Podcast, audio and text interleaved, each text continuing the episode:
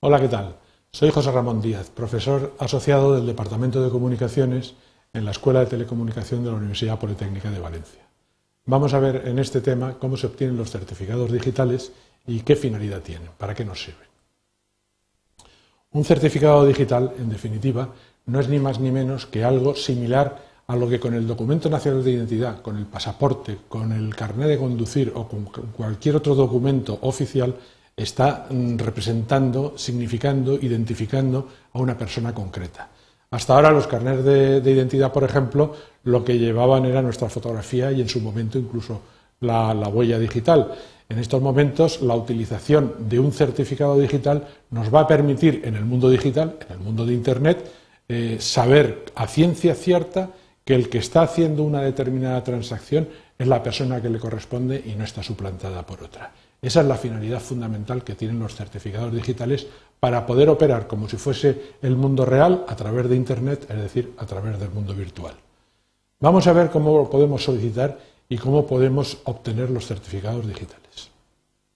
Como os estaba diciendo, con un certificado digital vamos a poder realizar transacciones tales como relaciones con la administración pública a nivel de presentación de documentos, a nivel de presentación de liquidaciones, a nivel de solicitud de certificaciones, a nivel de solicitud de padrones eh, con el ayuntamiento mm, próximo de nuestra localidad, con la administración central, con la administración autonómica, teniendo por parte de la interlocución la seguridad de que efectivamente con el ciudadano con el que está hablando somos nosotros y no es otra persona.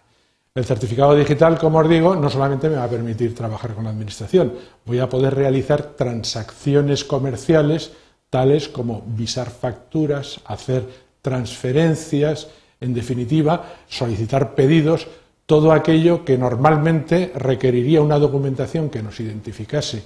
físicamente, pero esta vez, como os he dicho antes, a través de, Internet, a través del mundo digital.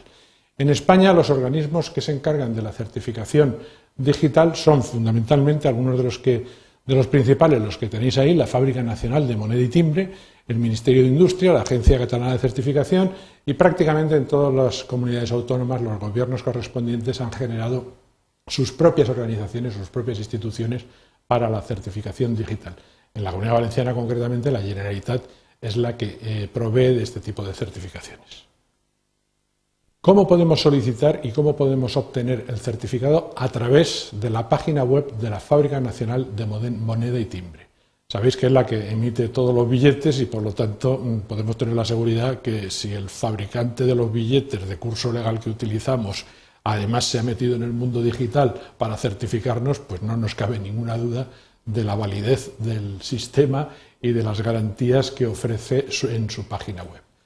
Para ello, lo que hacemos es ir a la página, a las tres W, ceresfnmt.es. Ceres es certificación española y FNMT es Fábrica Nacional de Modernidad y Timbre, para que no nos olvidemos y no nos liemos, ya sabemos www.ceres, certificación española, FNMT, Fábrica Nacional de Moneda y Timbre, .es.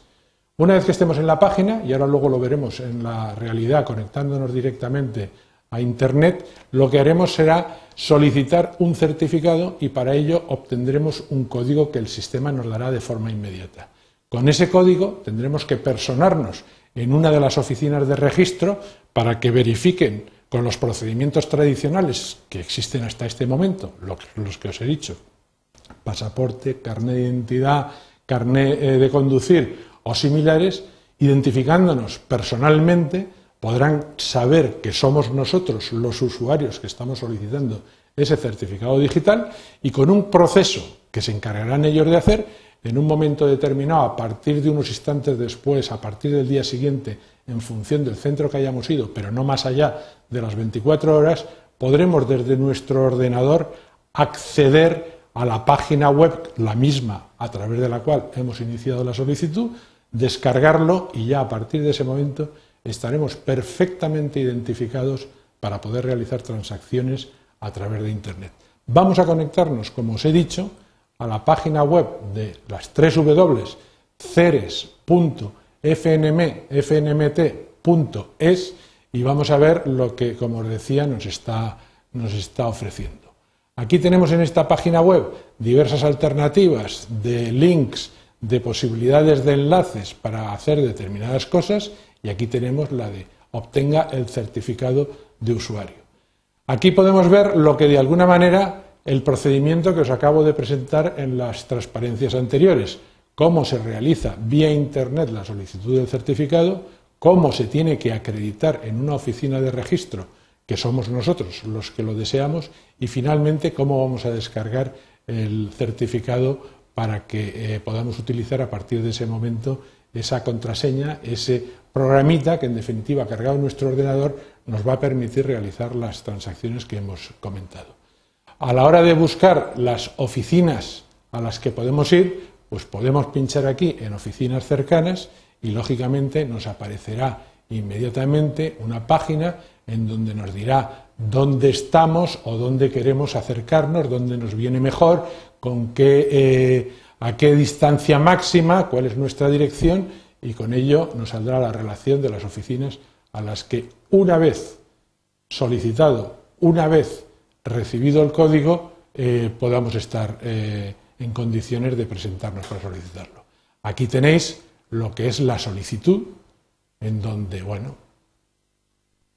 simplemente tengo que incorporar el NIF, el número de mi identificación fiscal, el número de mi DNI, envío la, petición y me aparecerá, como os digo, inmediatamente un código. Me voy a la oficina, que como anteriormente os acabo de mostrar, eh, tengo más cercana, me es más útil, me avisarán, me darán, firmaré la documentación personalmente para identificarme sin ningún tipo de duda y una vez realizado, al día siguiente, pues me vendré aquí a la misma página, a este apartado donde dice descarga del certificado, pincharé y podré descargar el certificado con mi nuevamente identificación, que será el código que me hayan dado, mi documento nacional de identidad y ya está. Tendré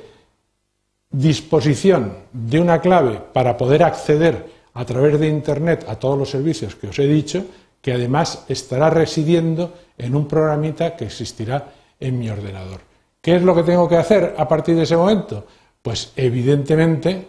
lo que tengo que hacer,